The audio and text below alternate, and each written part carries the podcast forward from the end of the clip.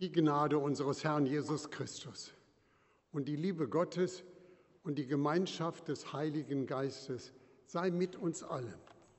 Amen. Liebe Gemeinde, ich möchte noch einmal lesen den Abschnitt als Predigtext aus dem Buch Jona, dem dritten Kapitel, in einer Übertragung von Dietrich Steinwede. Er hat ein Buch dazu geschrieben mit dem Titel Im Zeichen des Jona.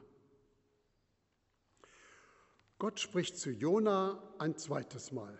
Steh auf nach Ninive.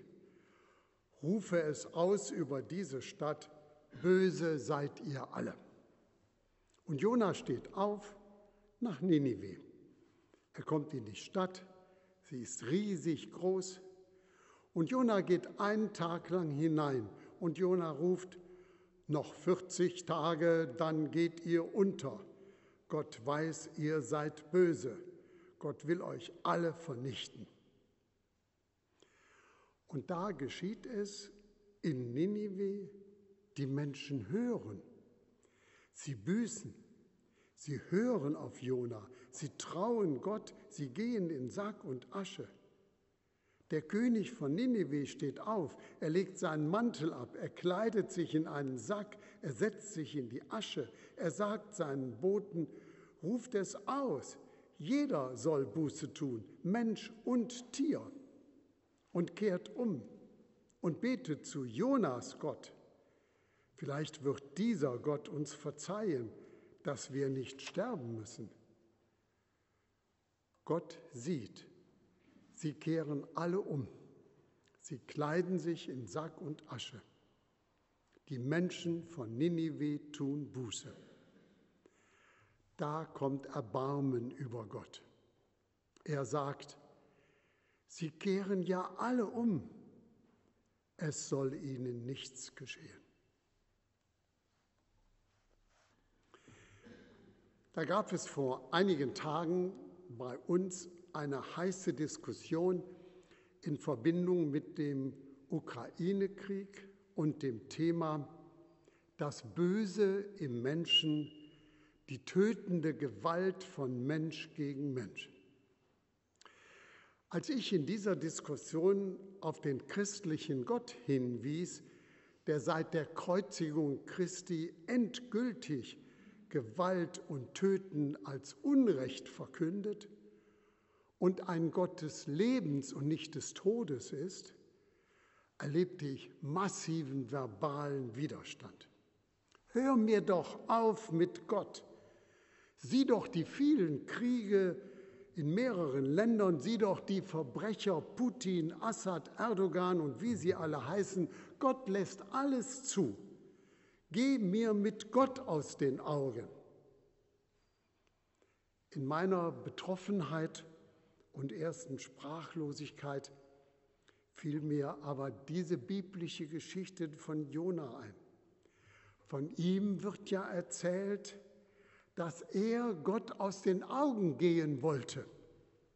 Er wollte mit Gott nichts mehr zu tun haben. Außerdem gehörte er zu den Menschen, die am liebsten vor Problemen weglaufen.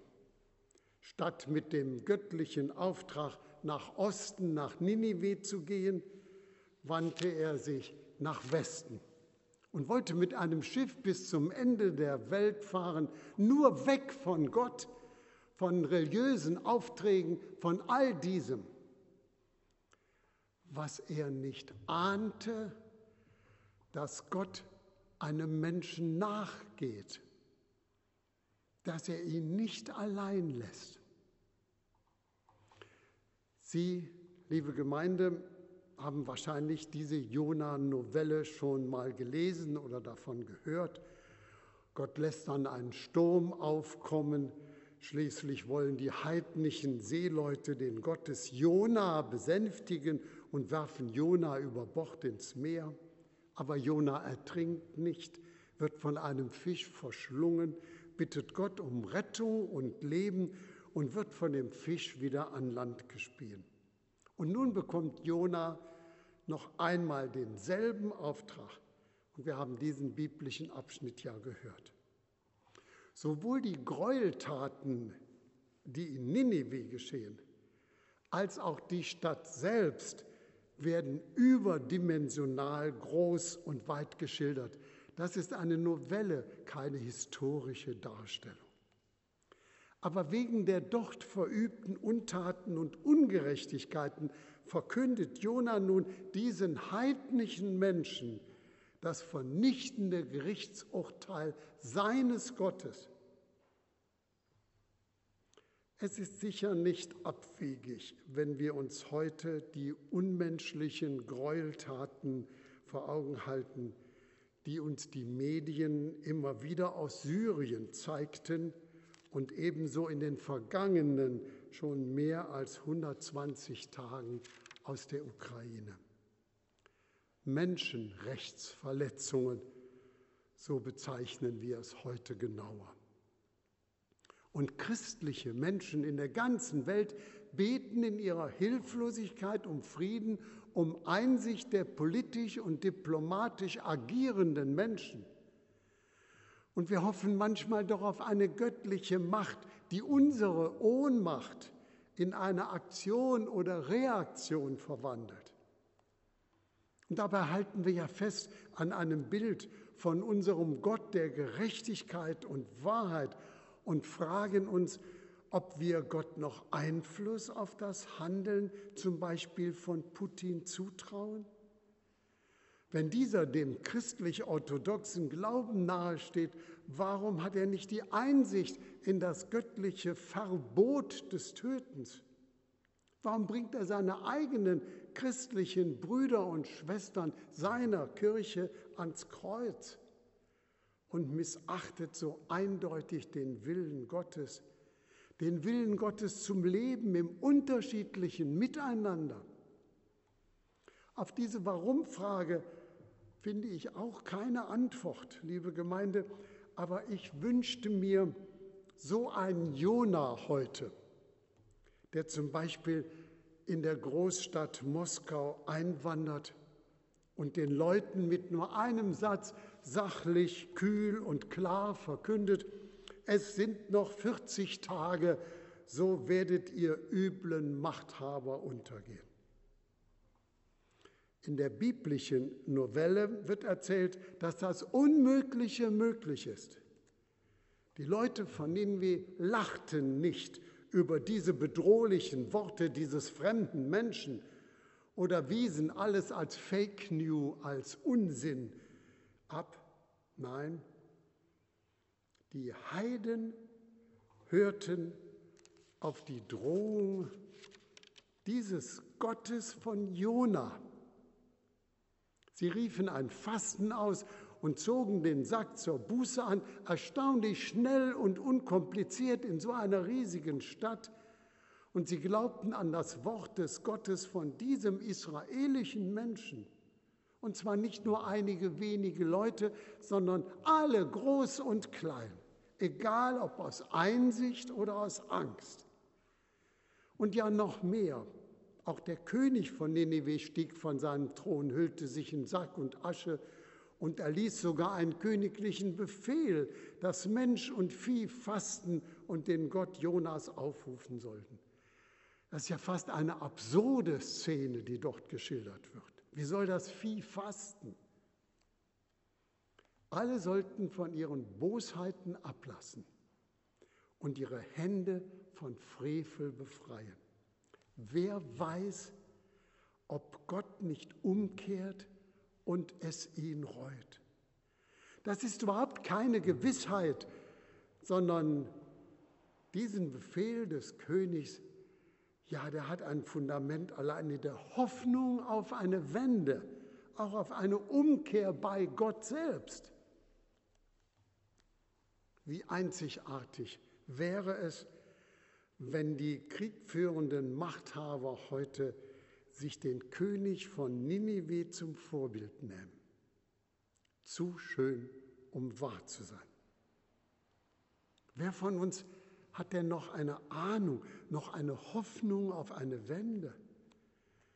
Wir sind doch viel eher dem Jona ähnlich, der von dem Wort Gottes, von dem Untergang Ninives überzeugt ist. Wir denken an weitere Zerstörung, an noch viele Tote und dann möglicherweise an einen Sieger und einen Verlierer, jedenfalls ungezählte Tage des Unheils. Auch Politikerinnen und Politiker denken doch eher darüber nach, wie die Machthaber ihr Gesicht wahren und zu Verhandlungen kommen können, als dass sie auf eine Wende im Sinne dieser Novelle oder ähnliches hoffen. Uns sollte bewusst sein, dass auch die Tage rücksichtsloser Gewaltanwendung, eigensüchtigen Sicherheitsstrebens und vergeltungssüchtiger Lieblosigkeit vor Gott gezählt sind. Unsere Zeit ist gezählte Zeit und die Zahl 40 ist nur eine symbolische Zahl. Aber sie deutet darauf hin, es ist gezählte Zeit. Wie dem auch sei, liebe Gemeinde, oftmals sind wir selbst in unserem Denken und Handeln an das Bild von dem Glauben an einen Gott gebunden, der Gerechtigkeit übt und sich an die Einhaltung seiner Ankündigungen hält. Die Jona-Novelle provoziert bei uns etwas märchenhaft Unglaubliches, nämlich lebendige Hoffnung auf den Gott des Lebens. Gott reut das Übel, das er angekündigt hatte und tut es nicht. Gott ist also nicht abhängig von unseren menschlichen Vorstellungen und unseren gesellschaftlich-politischen Denkweisen. Unsere religiösen Wunschträume sind für Gott nicht Maßstab seines freien Handelns. Er sieht die veränderte Verhaltensweise der heidnischen Leute in Ninive und zeigt nun ihnen gegenüber Erbarmen. Gott ändert seine Haltung. Die Wende ist eingeläutet. Gott erbarmt sich nicht nur des Volkes Israel, sondern sein Erbarmen gilt allen Völkern. Damit ist eine Weite des Horizontes des Glaubens angesprochen, die jeden absoluten Wahrheitsanspruch durchbricht. Gott ist nicht nur ein Gott Israels. In unserer christlichen Glaubenstradition ist diese Jona-Erzählung meist als Vorbote auf die Hinwendung Jesu Christi zu allen Völkern verstanden worden. Und dennoch wird in unserer christlichen Glaubenstradition in der Verkündigung häufig der Absolutheitsanspruch des Christentums betont und dann hervorgehoben und somit die Ausweitung des Erbarmens und der Liebe Gottes auf die Heiden bzw. heidnischen Völker verneint und abgelehnt. Und wenn Sie, liebe Gemeinde, die Jona-Novelle weiterlesen, noch das vierte Kapitel, dann stoßen Sie direkt auf diese das Erbarmen Gottes ausschließende Einstellung. Denn Jona ärgert sich und ist tief enttäuscht, dass nicht das eintritt, was er verkündet hat und dass Gott sich auch den Heiden in Ninive erbarmt. Nein, das passte nicht zu seinem Glauben. Das wollte er nicht wahrhaben. Was Gott ankündigt, muss seiner Meinung nach doch auch geschehen. Gott kann sich nicht ändern. Gott kann nicht etwas gereuen. Er kann sich nicht erbarmen. Er wird doch unglaubwürdig. Was er ankündigt, muss geschehen lieber mit dem Kopf durch die Wand als eine Veränderung zulassen. Und genau dieses Erbarmen Gottes ist das Kennzeichen unserer frohen Botschaft.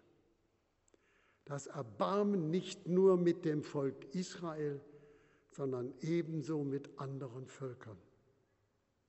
Dies ist die hoffende christliche Botschaft, auch wenn wir zurzeit nicht wissen, wie sich diese frohe Botschaft im Blick auf den Ukraine-Krieg und andere Kriege in unserer Welt und auf Hungersnöte auswirkt. Aber in jedem Fall ist es eine Botschaft, die Jesus seinen Jüngern mitgegeben hat und die für die Jünger mit dem Pfingstsonntag, mit dem Pfingstereignis praktisch umgesetzt wurde. Denn sie verkündeten plötzlich diese Botschaft Christi von dem Gott des Lebens über den Tod hinaus in vielen Sprachen vieler Völker. Bis heute kann in fast allen Ländern der unterschiedlichen Kontinente die Verkündigung des Erbarmens Gottes gelesen und gehört werden. Diese lebendige Hoffnung ist über 200 Sprachen und Dialekte. Ja, sie ist von keinem Machthaber zu zerbomben. Und kein Machthaber kann sie zerbomben. Mit dieser Glaubensgewissheit gehe ich in die neue Woche und wünsche Ihnen, dass Sie das auch können. In die neue, uns von dem Gottes Erbarmens geschenkte Woche. Gott bleibt allen unseren Windungen unseres Lebens auf der Spur. Er geht uns nach. Amen. Der Friede Gottes welcher höher ist als all unsere Vernunft. Bewahre unsere Herzen und Sinne in Christus Jesus, unserem Herrn.